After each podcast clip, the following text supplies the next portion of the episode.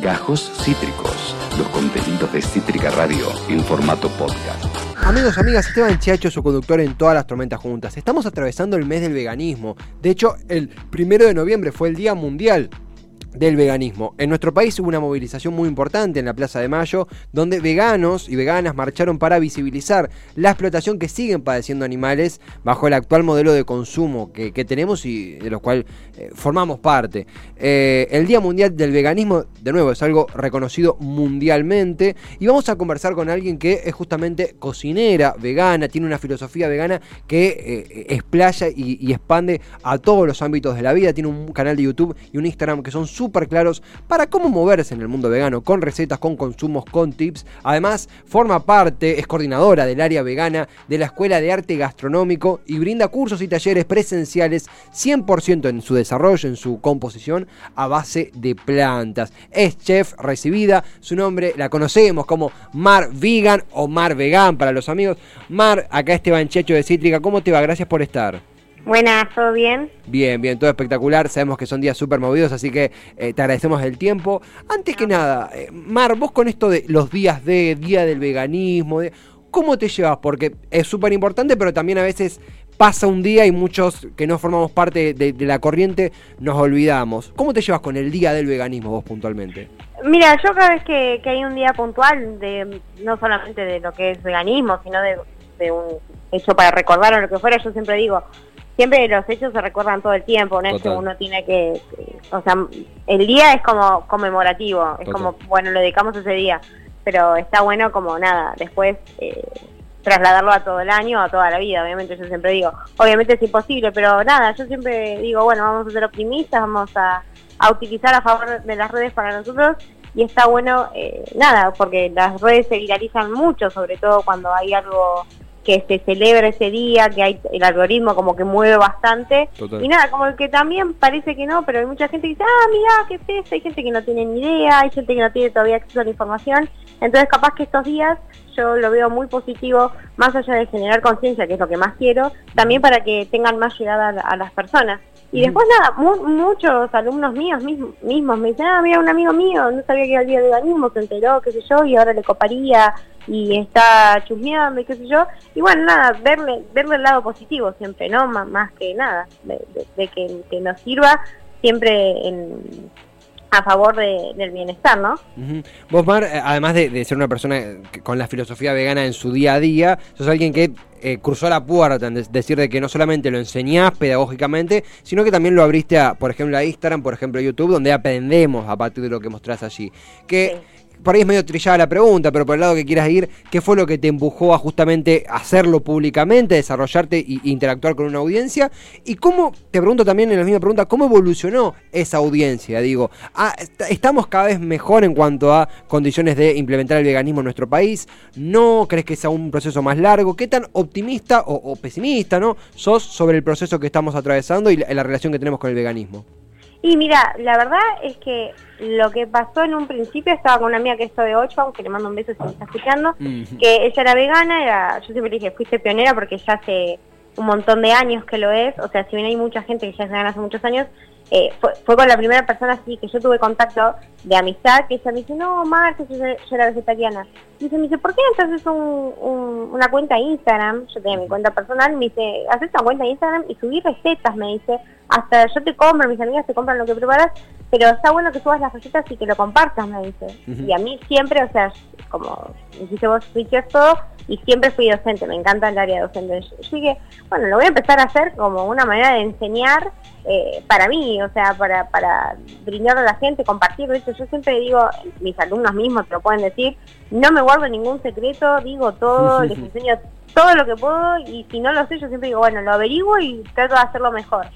Eh, pero bueno, eh, ahí arranqué con el Instagram y sí vi, o sea, es un cambio muy eh, increíble, o sea, yo la arranqué en 2017 la cuenta, recién cuando la arranqué. nada, es increíble porque al principio era, decir vegano era como, ah, sos vegano y era algo como muy raro, ¿no? Y como muy poco usual, o sea, como que nadie realmente decía, ah, uno cada tanto.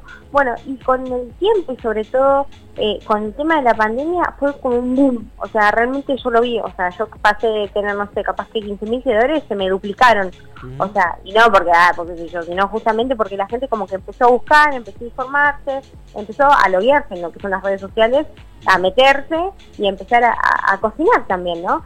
Eh, lo que yo sí vi, eh, más allá de lo que es el organismo, como que la gente empezó a darse cuenta de que hay un modelo instaurado de alimentación que ya no va más. O sea, yo siempre digo, no va más. O sea, de que te venden tal cosa que ahora con el leer etiquetado, como bueno, eso despertó un poco más. Eh, la gente se está dando cuenta que, que el consumo no va por ese lado, sino que uno tiene que ser totalmente, yo siempre digo, autosustentable en el sentido de cocinarse uno mismo, aprender a cocinar. Por eso también me gusta tanto enseñar y no me guardo ningún secreto, porque yo quiero que la gente tenga acceso a eso, no guardármelo. Porque la idea es cambiar. Eh, y sí vi que creció muchísimo la cantidad de lo que son las personas veganas o las personas que les interesa o les intriga o quieren cambiar un poco la alimentación. Yo siempre digo, yo soy cero extremista, para mí hay que acompañar a la persona en el proceso del cambio y a la persona que todavía no se anima o todavía no está convencida o no sabe, bueno, hay que acompañarla, darle consejos, contar la experiencia de uno y nunca ir al choque, yo siempre digo, nunca ir al choque, o sea, hay que tratar de ser lo más empático posible, tanto de un lado como del otro, pero siempre ayudar, porque muchos, no, tengo alumnos míos que no saben cocinar, me dicen, nunca cociné en mi vida y es como que se meten en un mundo totalmente distinto, pero no porque es difícil ni porque es misterioso, sino porque es un mundo totalmente distinto al que está impuesto ahora en cuanto a lo que es la organización eh, alimentaria en, la Argentina. Así que nada, sí vi un cambio evolutivo, siempre obviamente, y ya cierro porque yo hablo mucho, eh, siempre lo que yo veo es como que la Argentina nos vamos de un extremo a otro. Ahora es como, bueno, todo es vegano y hay 200 cuentas que te dicen, ah, puedes comer esto porque es vegano, esto es vegano, esto es vegano, esto es vegano, esto es vegano. Pero bueno, nada, la idea es que sea vegano y que sea saludable, porque un paquete de papas fritas es vegano, pero si te comes 200 paquetes de papas fritas, por más que sea vegano, no es saludable para el organismo. Y mm. tampoco para el, para el medio ambiente, yo siempre lo digo. O sea, hay que ser eh, informarse, hay que ser conscientes también de lo que con lo que uno no se alimenta, sino con lo que uno se nutre que eso es importante.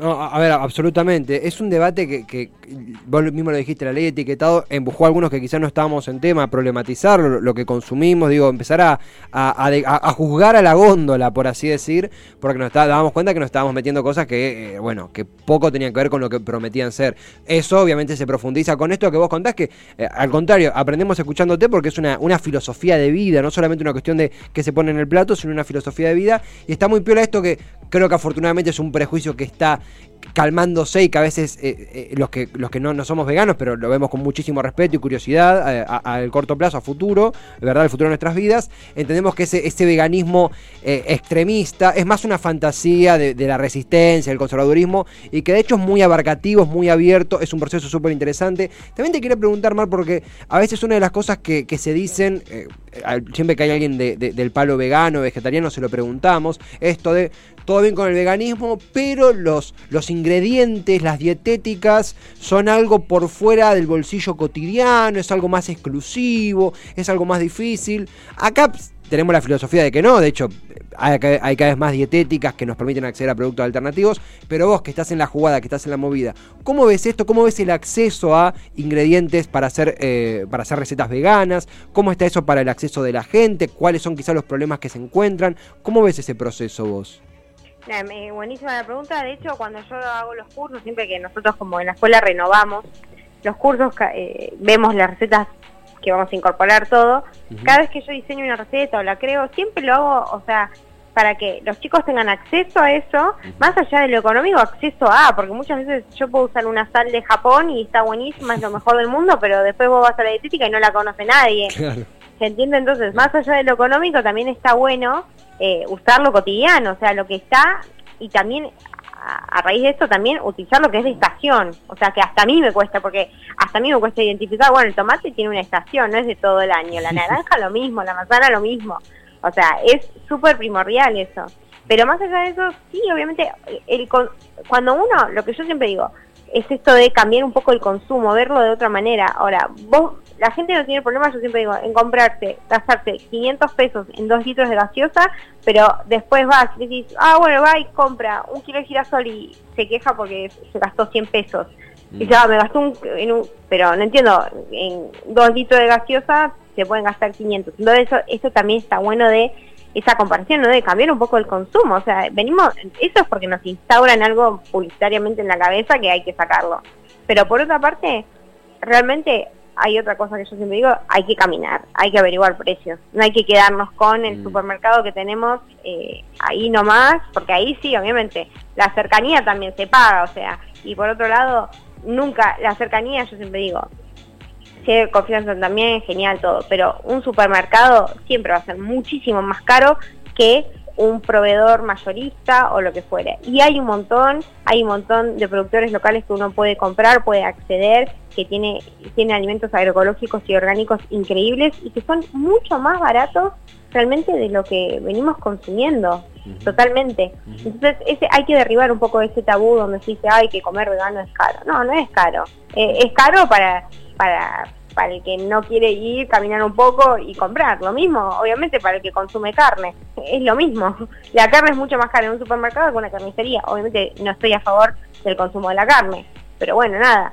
No, pero eh, eh, además es una realidad esto que, vos mencionabas de, también la matriz publicitaria, digo, las publicidades de la, alimentación alternativa que uno puede encontrar, por ejemplo, en una, dietética, eh, no aparece en la televisión y sí las de las de bueno las multinacionales y demás. Yo lo digo, yo en, mi primera casa, en mi barrio de origen, Herley, que es un lugar de Avellaneda, digo, no es un lugar céntrico, y hay por lo menos tres dietéticas con muy buenos productos y muy buenos precios y gente súper amorosa atendiendo. Eh, entonces, eh, Pero bueno, averiguaste precios y fuiste y recorriste, ¿entendés? Claro. Eso está buenísimo. Y también eso también te lleva a abrir los ojos y a conocer. O sea, a mí me pasa, o sea, che, voy a otra dietética y capaz que tiene otras cosas. Eso es lo, lo que hay que hacer, no quedarse con un, con, un, con un solo lugar por comodidad, sino también, bueno, cocinar y ser eh, autosuficiente, no comprarse un paquete de galletita hecho, también es recorrer, comprar y cocinar. Y que a la larga te va a salir mucho más barato y también en cuanto a la salud, eso 100%, vas a, no, es lo que hablábamos la otra vez. Si vos sabes lo que, con lo que estás, te, estás nutriendo, es muy difícil que te enfermes. Obviamente hay ciertas enfermedades que son inevitables, pero es muy difícil eh, estas enfermedades que están apareciendo como la obesidad, la diabetes, etcétera, porque uno sabe lo que está consumiendo. No, totalmente. Incluso, eh, eh, eh, a ver, sabemos que es un día súper movido. Vos te has hecho el espacio para, para conversar y aprendemos escuchando. Mismo estamos viendo imágenes de tus videos en YouTube que recontra recomendamos de Smart Vegan en, dicha plataforma. Como para cerrar también, no por ser autorreferencial, pero yo por, por me, mudé solo. Estoy empezando a cocinar y hay veces que la energía está de un lado y del otro. A veces uno está muy cansado. Pero cuando no, me quedo con esto que vos dijiste de ir de a poco, ir, ir graduándolo sin perder el interés, ¿verdad? A veces el cuerpo te uno se no sé, como un tostado de, queso y, se guarda, pero otras veces que tiene el tiempo y recorrido algo, cocinarse, comer algo elaborado por uno es un... Yo aprendí este año que es un plus, que es una cosa divina, y lo que vos dijiste, no se trata de... Puede pasar, ¿verdad? No tiene de malo, pero ir a una dietética exclusiva en, Martínez, si lo haces joya, está bárbaro, pero también puedes encontrar en lugares de cercanía, caminando, y a un precio accesible, más aún que un pack de, de seis botellas de Coca-Cola, por así decir. Es, es un romper prejuicios y es una filosofía súper piola. No, total. Y además también pasa que los mismos locales, o sea, eh, si uno no conoce o si uno no sabe, a mí siempre mis amigos me decían, vos sos Lita Lázaro, y me dicen, vos sabés todos los precios de todo, de chiquita, sí, obvio, yo sabía y comparaba y miraba. Pero porque siempre me interesó, porque para mí es, eh, yo lo, lo pago en el final, o sea, yo soy la que lo pago, entonces a mí me gusta comparar y saber bien. Y además yo sé bien los precios que hay en el mercado central, como los precios, como pasa en las verdulerías. Uno, yo consigo ser el lugar que consigo la naranja 3 kilos por 100 pesos y a mí, a mí me dice, che, yo pagué un kilo 190, ¿cómo hiciste? Nada, sé cuánto vale la naranja, entonces si a mí me van a cobrar un kilo de naranja 200 pesos, yo digo que no, le digo, Pero porque lo sé, porque me tomo el tiempo. Ahora igual, nada, yo como trabajo en gastronomía, más o menos tengo un ojo y, y tengo un recuerdo.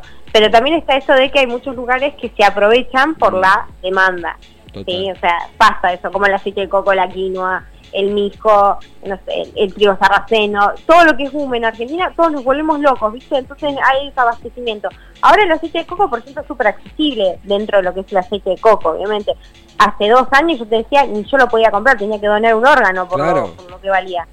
O sea, pero bueno, eso es también algo que tenemos en Argentina que tenemos que modificar. O sea, aparece un boom, algo en Pinterest, ah, ya lo queremos en Argentina, es re difícil de conseguir y después te lo cobran 200 mil dólares y si uh, ser vegano es caro. Y sí, bueno, pero ¿entendés? Bueno, usemos aceite de girasol. Bueno, o aceite de oliva, hasta que, bueno, empecemos a tener proveedores de aceite de coco. Pero yo siempre digo, siempre hay que, eh, primero el productor local y después, y también eso ayuda también a, a estimular, a, motivar lo que es el consumo de productos autóctonos, que para mí es lo más valioso que podemos tener en Argentina, que no lo explotamos todavía, lamentablemente. Sí, sí plenamente coincido, plenamente coincido. Eh, la verdad que, el, concepto que queda de que el conocimiento, eh, sea en cualquier ámbito de la vida, pero específicamente hablando acá de lo que nos ponemos en el plato, de lo que consumimos, es, poder. El conocimiento es poder, como dice la frase, y, remarco fuertemente lo que vos concluías, de, lo autóctono, lo local, conocer lo que ingerimos. La verdad, Mar, eh, a ver, un, un placer inmenso, sabemos de vuelta que es un día laboral, eh, en pleno horario laboral, te super copaste, nos enseñaste, seguiremos eh, viéndote, consumiéndote en Instagram, en YouTube, ahí ya dejamos eh, los, los, enlaces de tu programa, la, vista de tu, de tu, canal en, en, pantalla. Gracias totales, en serio, por tu tiempo y por la buena onda.